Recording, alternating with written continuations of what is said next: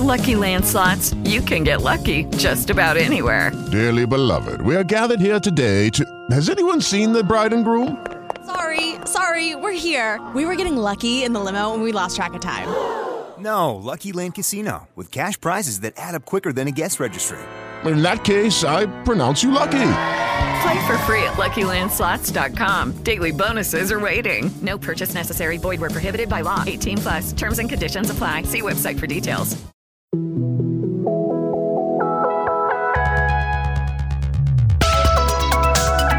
RCN Digital. Con Andrea Cardona, La Copelo, Javier Estamato y Carlos Arria. Con tendencias, música y tecnología. En RCN Radio. Nuestra radio.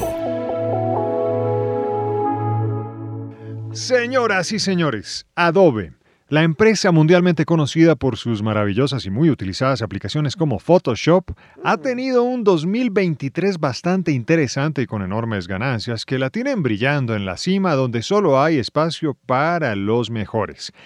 Semejante desempeño se debe, en buena parte, a la inyección de inteligencia artificial que han recibido sus productos a través de Firefly, un paquete de herramientas de inteligencia artificial generativa que permite, por ejemplo, en Photoshop, añadir o eliminar elementos gráficos dentro de una imagen por medio de sencillas instrucciones y en apenas pocos segundos.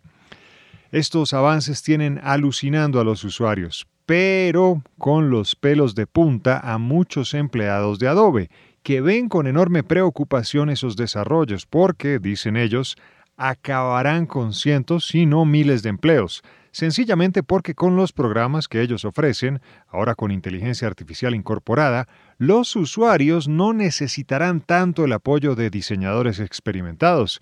Y ahí está la cuestión de fondo, el meollo del asunto.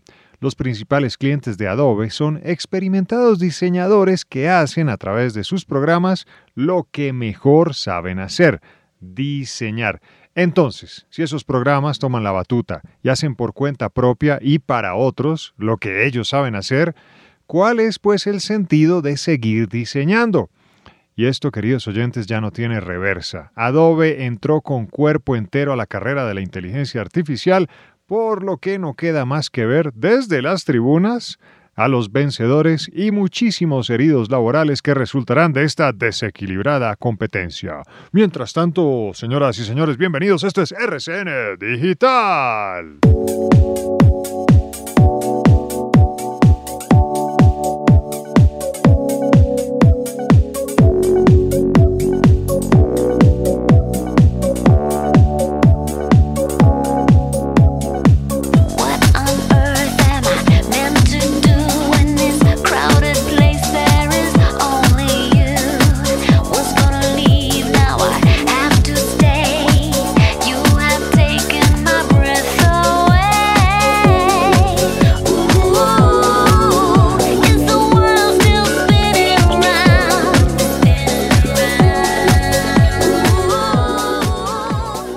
¿Cómo están? Bienvenidos a RCN Digital, Tendencias, Música y Tecnología. Estamos en versión Lunes festivo. lunes festivo. Puente. Está, está serio, Cristian, porque le Sí, tocó... es que bueno. Le tocó ¿Quién le hacer gusta programa. trabajar un Lo festivo? bueno, lo bueno de los festivos de los domingos, por ejemplo, es el, el tráfico. Ah, sí. Uy, Súper bueno, una- un suspiro de un lugar a otro.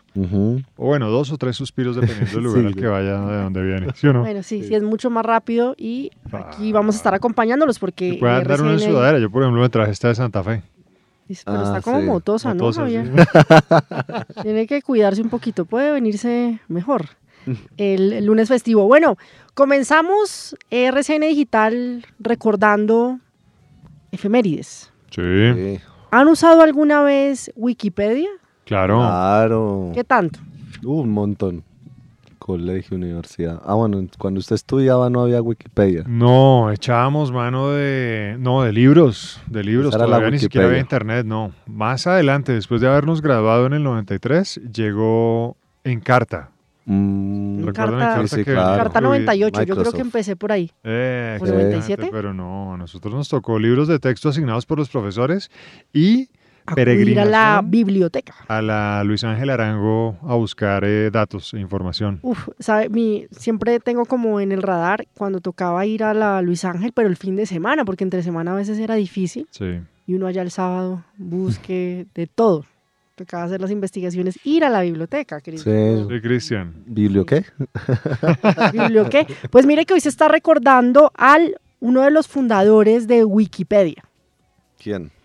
Un 7 de agosto, pero de 1966, nació Jim Wales, el cofundador de Wikipedia, un empresario estadounidense que pues se puso en la tarea de crear esta enciclopedia sin ánimo de lucro. Usted puede verlo gratis. Sí. A veces dice, ¿quiere donar aquí? Pues usted puede donar si quiere. Incluso puede colaborar con información y editar si usted lo ve Sabe, sí, pertinente. claro. Eh, ellos tienen unos curadores y pues eh, validan la información y así se alimenta Mm. esta enciclopedia eh, gratuita. Es bueno, a mí me parece que es una gran solución también porque uno encuentra información de todo, ¿no? Sí, un montón. Muy completa la cosa. A, a ver, igual manera dicen, ¿no? Que no hay que confiarse por lo mismo que acaba Ah, de decir claro. Andrea, que pues muchas personas pueden editar y aunque haya serie de, de profesores revisando todo eso, por decirlo así de alguna manera, a veces no es como tan confiable. Pero yo en lo personal podría decir que tengo el bachiller gracias a Wikipedia. Uy. ¿Qué Nosotros tal, éramos Andy? con Encarta, entonces. Wikillerato. Mire, algunas curiosidades de Wikipedia. A ver, Actualmente cuenta con más de 55 millones de artículos en la plataforma. montón. Puede encontrar información en más de 300 idiomas. Cada mes, 350 mil editores contribuyen, lo que estábamos hablando Sí. ahorita, a mejorar la información que hay a través de la enciclopedia gratuita.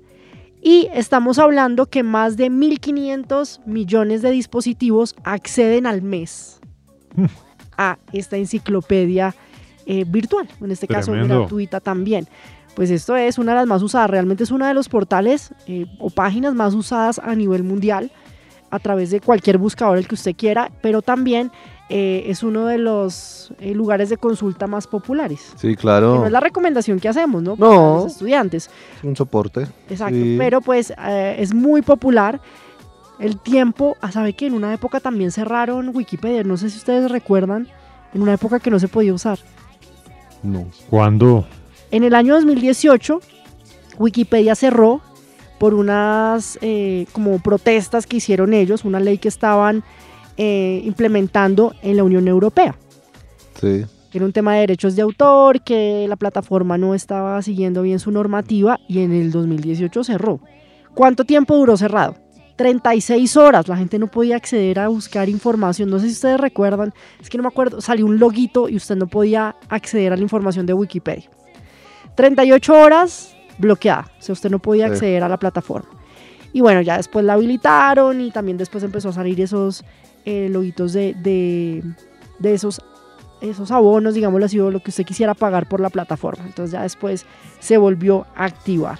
Pero ahí está, uno de los usos que se da a través de Internet y una plataforma como Wikipedia que es conocida a nivel mundial y hoy se está recordando a uno de sus cofundadores, ¿no? No estamos hablando de fecha de aniversario de Wikipedia, sino recordando a uno de los cofundadores que se llama eh, Jim Wales, cofundador de Wikipedia que nació un día como hoy. Pero ¿qué les parece si nos vamos con música? Mira, Vamos. escuche esto.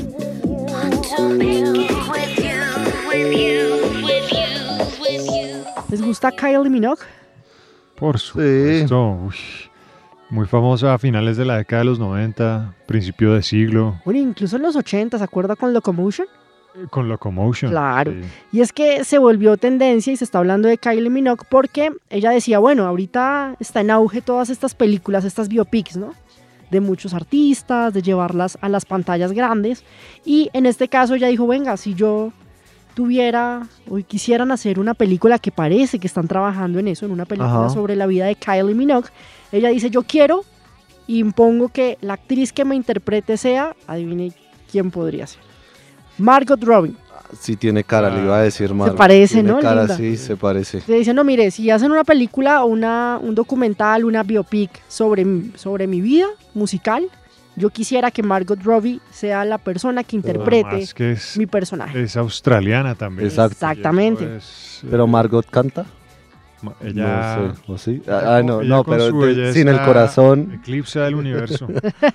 Bueno, ilumina todo. Sí. Entonces, ella estaba en una entrevista que pues, estaba brindando para un medio en especial y estaba hablando de la posibilidad de esa biopic. Entonces dijo, no, pero ¿sabe qué? Yo sí quiero que si se habla de mi vida y de mi carrera musical, sea eh, Margot Robbie la persona que pueda interpretar eh, mi personaje y mostrar pues como todo lo que yo he vivido en el mundo de la música. Entonces, tendencia ahí se está hablando de Kylie Minogue y también pues obviamente Margot Robbie por lo de la película. Sí, Yo claro. no he tenido la oportunidad de verla, ¿No la ha ¿ustedes ya la visto? vieron? Sí, yo la vi, yo la vi. Yo la vi. ¿De usted? Todavía no. No. No, es un pendiente. No me he visto Oppenheimer. Ah, no he podido. Pero es que Oppenheimer sí recomiendan verla en, En IMAX, IMAX. sí, la verdad Hay es que echarse el, el solo aparece hasta- subtitulada y la verdad. Casi la veo el fin de semana pasado, pero ¿Subtitulada la o la? eh, no era en idioma original. Ah, ok. Prueba de Pero es que ¿no? la, la película, la película era como a las diez y media. De la noche. Yo me acuerdo que la Uy. Copelo dijo, "Ah, no, Andrea se va a quedar dormida. Entonces dije, Sí. no, voy a buscar otro horario y todavía Sí. no la hemos visto. Entonces ahí estamos pendientes y buena música. Hoy que se está hablando también de Kylie Minogue aquí en RCN Digital. Destiny has a funny way when it comes and takes all your cares away. Top Tech Hiperdata.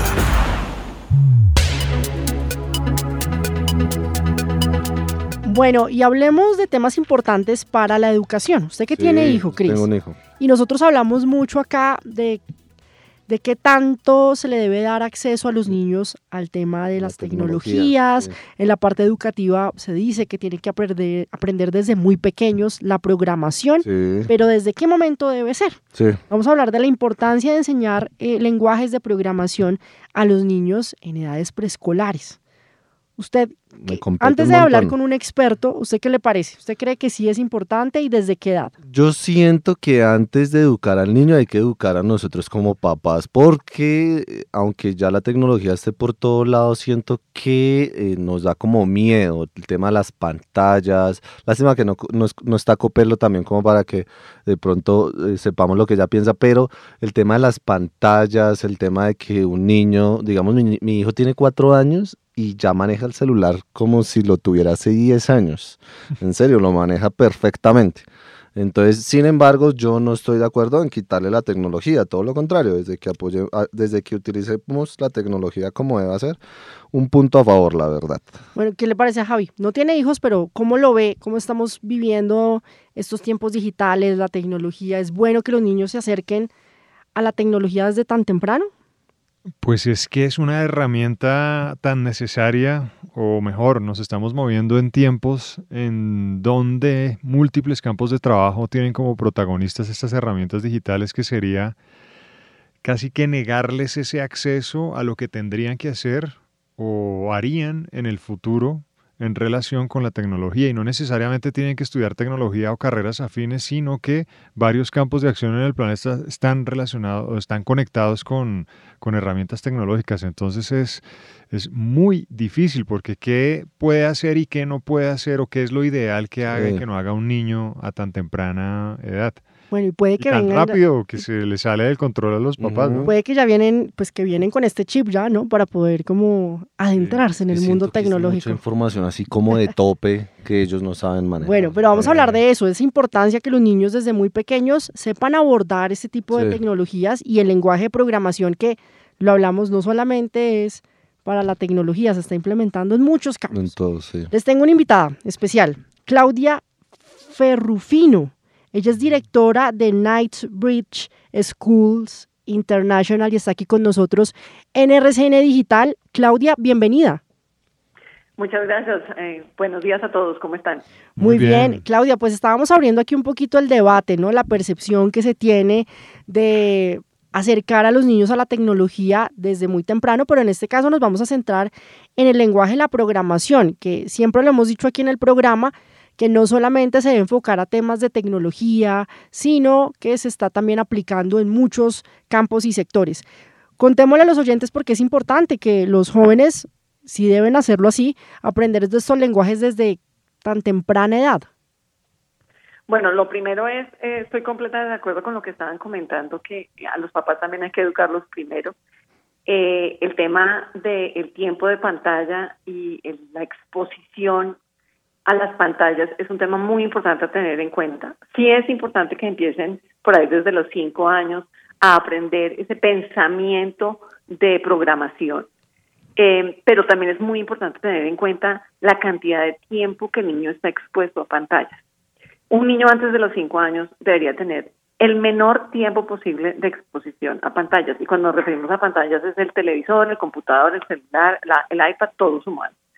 Entonces, pues hoy en día eh, realmente los niños tienen muchísima exposición y pues también vemos tantos problemas en el desarrollo de su forma de procesar la información, en su desarrollo de la materia gris y la materia blanca. Entonces, lo importante es como abarcar que eduquemos a los papás y a los niños para que tengan una adecuada exposición a las pantallas. Y sí es importante arrancar a los cinco años, aprender ese proceso mental de programación. Eh, uno puede arrancarlo sin siquiera estar eh, frente a un computador, porque el proceso de pensamiento de programación es un proceso, un desarrollo de pensamiento lógico, de secuencia, de seguimiento de instrucciones. Entonces uno puede arrancar a trabajar en esas habilidades sin necesidad de tener exposición a las pantallas. Luego ya puede uno empezar a, con juegos que se hacen de programación, a- con Scratch Junior y ese tipo de programas, puede comenzar a desarrollarlos para que ellos em- aprendan a programar juegos, a programar actividades, a programar cosas dentro del- de, de los computadores y vean la utilidad y la importancia que es programar.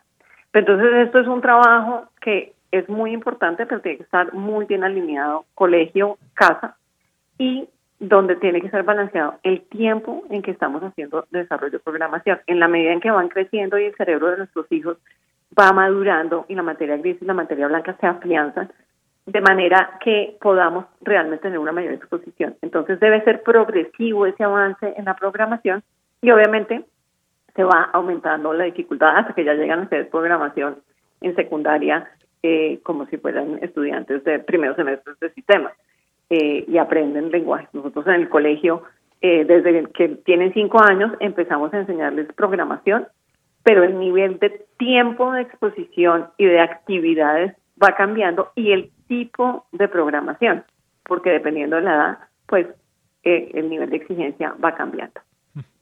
Claudia, em, en ese sentido, y antes de los cinco años, lo ideal es mantenerlos alejados en la medida de lo posible de las eh, pantallas. Sí, la, la verdad es que el ideal es que máximo tengan una exposición diaria de 30 minutos, máximo. Ojalá no, porque eso le permite al niño desarrollar otro tipo de actividades. Claro. ¿Qué pasa con las pantallas? El tener el iPad o el celular que se lo entregamos al niño para que se entretenga, resulta que impide que el niño se aburre y busque explorar otras cosas. Es súper importante antes de los cinco años el proceso de exploración.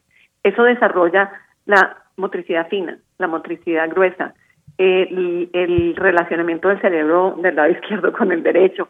eh, en- y aprenden a buscar actividades que los entretengan, que no les generen ansiedad, porque el darles el celular o el iPad, como son juegos que los mantienen súper activos, empiezan a generarle más ansiedad. Por eso tenemos tantos niños con déficit de atención, tantos niños con problemas de estrés hasta chiquitos.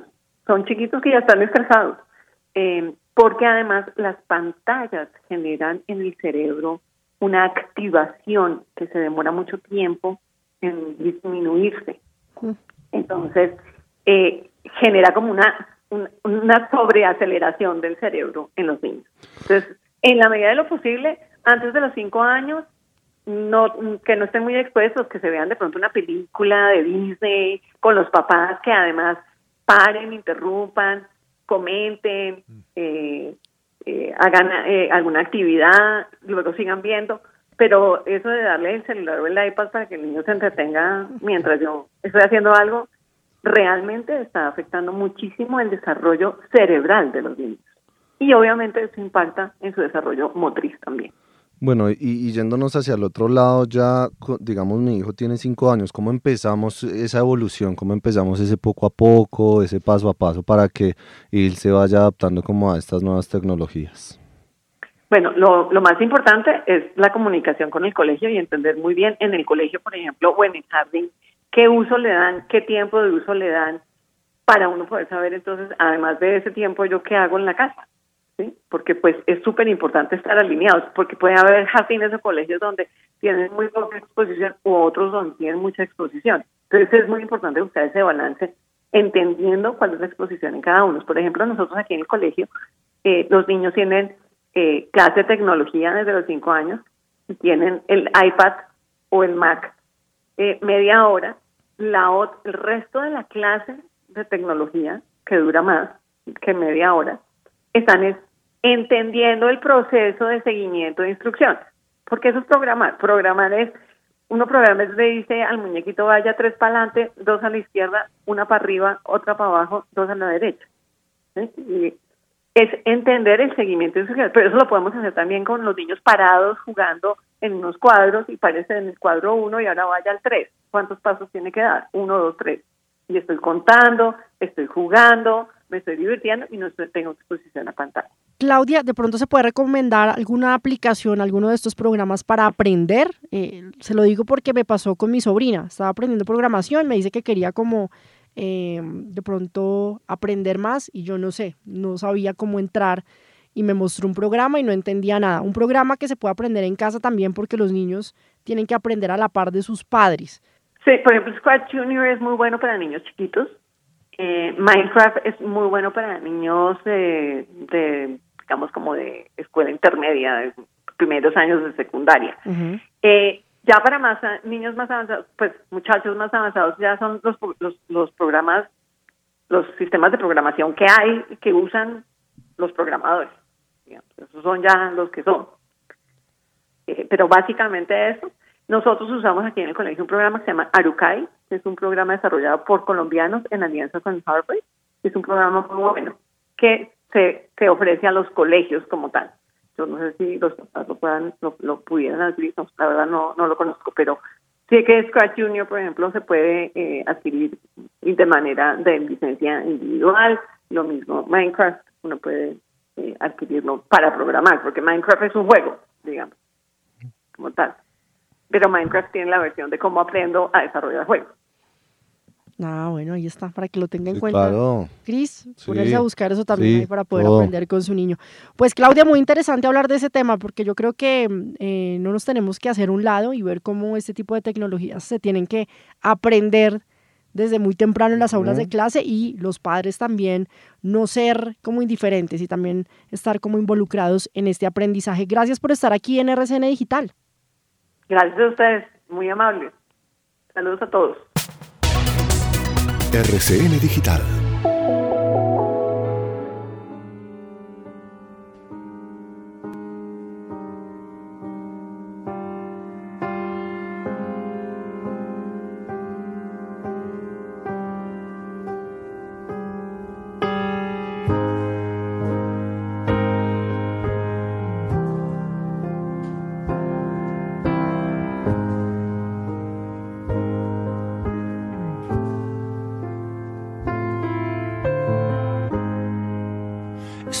Funny how from then to now Bueno, y cerramos con música.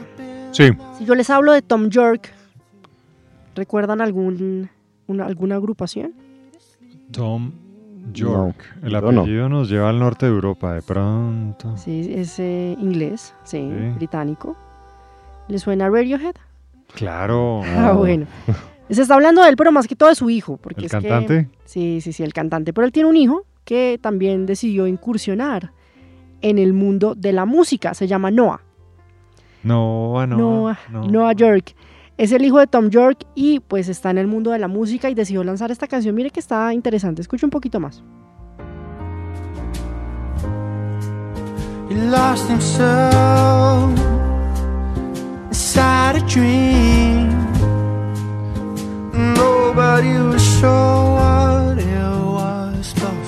Mire, la canción se llama Cerebral Key Una canción que está ya disponible en plataformas digitales. Es el hijo menor además de Tom York. Estamos hablando que uno es uno de los músicos importantes en el Reino Unido, que hizo parte de bandas o agrupaciones como Radiohead. Y pues su principal influencia, la del hijo de su papá, ¿no? Dice, no, Claro. mi papá es mi inspiración. Yo decidí sacar mi música también. La lanzó a través de plataformas digitales y es un adelanto eh, para un disco que va a lanzar completo, un EP. Entonces dijo, no, quiero sacar esta versión. Es el primer paso hacia el, hacia el mundo musical. Él decidió como también seguir los pasos del papá y anunció su carrera musical. Uno de los hijos también de Tom York, el menor que también está incursionando en el mundo musical. Bueno, y con esto nos despedimos a todos los oyentes que quieren seguir todos los contenidos de RCN Digital. Los pueden seguir en X, en arroba RCN Digital, en Instagram, en arroba RCN Rayal Piso Digital y en todas las plataformas digitales, en Spotify, Spreaker, Apple Podcast, Google Podcast, nos encuentran como RCN Digital. Nos vamos, ustedes continúen con toda la programación de RCN Radio. Un abrazo. Ok, Google. RCN Digital. Tendencias, música y tecnología. With Lucky Land slots, you can get lucky just about anywhere. Dearly beloved, we are gathered here today to. Has anyone seen the bride and groom? Sorry, sorry, we're here. We were getting lucky in the limo and we lost track of time. No, Lucky Land Casino, with cash prizes that add up quicker than a guest registry. In that case, I pronounce you lucky. Play for free at LuckyLandSlots.com. Daily bonuses are waiting. No purchase necessary. Void where prohibited by law. 18 plus. Terms and conditions apply. See website for details.